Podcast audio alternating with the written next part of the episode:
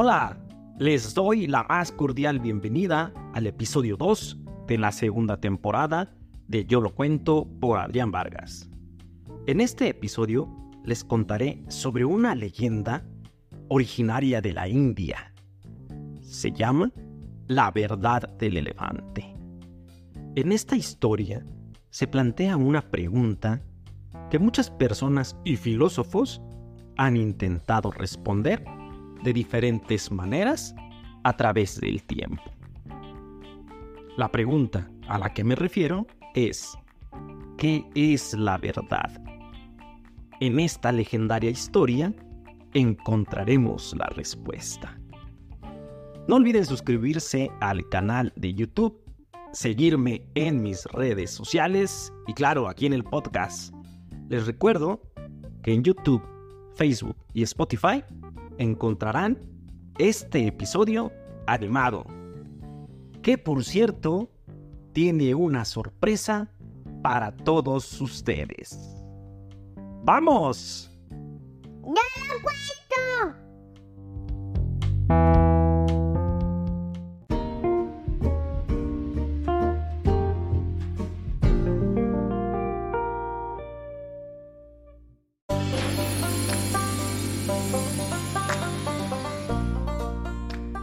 La leyenda, la verdad del elefante. Hace mucho tiempo atrás, vivía en un poblado alejado de la India un rey muy bondadoso al que todos en el reino apreciaban mucho. Este rey era muy sabio y siempre estaba dispuesto a ayudar a quien lo necesitara. También disponía de tiempo diario para la crianza y educación de su hijo Ramani. Ramani era un niño muy bueno, educado y curioso como su padre.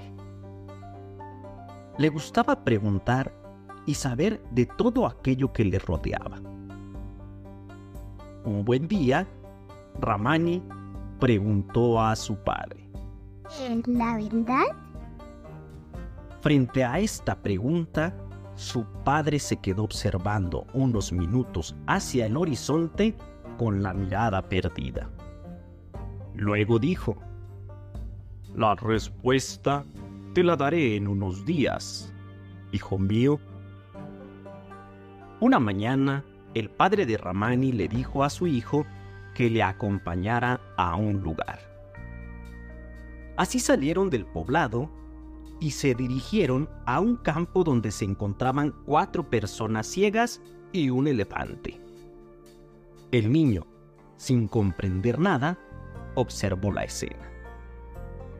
Su padre habló con los ciegos. He aquí un elefante delante de ustedes. Pero como sé que nunca han visto uno, les permitiré tocar al animal para que lo puedan conocer. Así, uno por uno, los ciegos fueron acercándose hacia el elefante para palparle y poder conocerle. El primero, un hombre joven, palpó una de sus patas, tras lo que pensó que estas parecen columnas.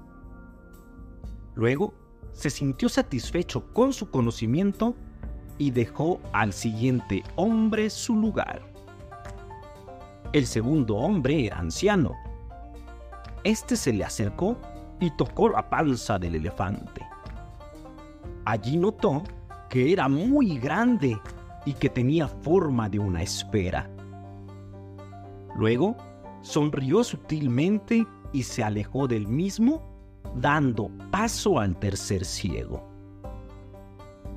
El tercer hombre se acercó hacia el lado de la cola y sintió que ésta era larga y en la punta tenía pelos. Luego de esto, se alejó del animal dejando lugar a la cuarta persona. Esta cuarta persona era una mujer que se acercó hacia la cara del elefante y pudo palpar sus colmillos y su trompa. Luego de esto, dio un golpe con su bastón y se alejó contenta del elefante. Ramani, que seguía sin comprender, le preguntó a su padre. ¿Qué tiene que ver esto con lo que he preguntado acerca de lo que es la verdad? Para dar respuesta a lo que su hijo había preguntado, el rey le pidió a cada uno de los ciegos que describiera lo que era un elefante según la experiencia anterior. El primer hombre dijo que un elefante es un animal que tiene una pata. Esta pata es gruesa como una columna. El segundo dijo que un elefante es un animal grande con cuerpo de esfera. El tercer hombre dijo que un elefante tiene una cola larga y delgada en cuya punta hay muchos pelos. La cuarta persona, la mujer, riéndose de las descripciones anteriores, dijo que un elefante tenía unos colmillos gigantes. Ante estas respuestas, Ramani dijo, Lo único que he aprendido es que ninguno de los cuatro ciegos ha podido alcanzar la verdad, pues sus descripciones son parciales. Ante esto, su padre le respondió, ¿Estás completamente seguro? ¿Acaso un elefante no tiene las patas como columnas? Una cola larga y delgada con pelos en el extremo, colmillos, trompa y forma de esfera? Todos han palpado al elefante. Por lo tanto, todos conocen algo de él. ¿Cuál de los ciegos ha alcanzado la verdad?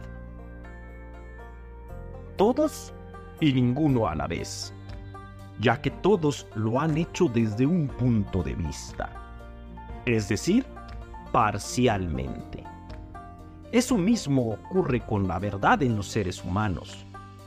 Cada uno la percibe desde su propia perspectiva. Pero esto no implica que la verdad de los otros sea errónea. Simplemente es vista desde la percepción de otros.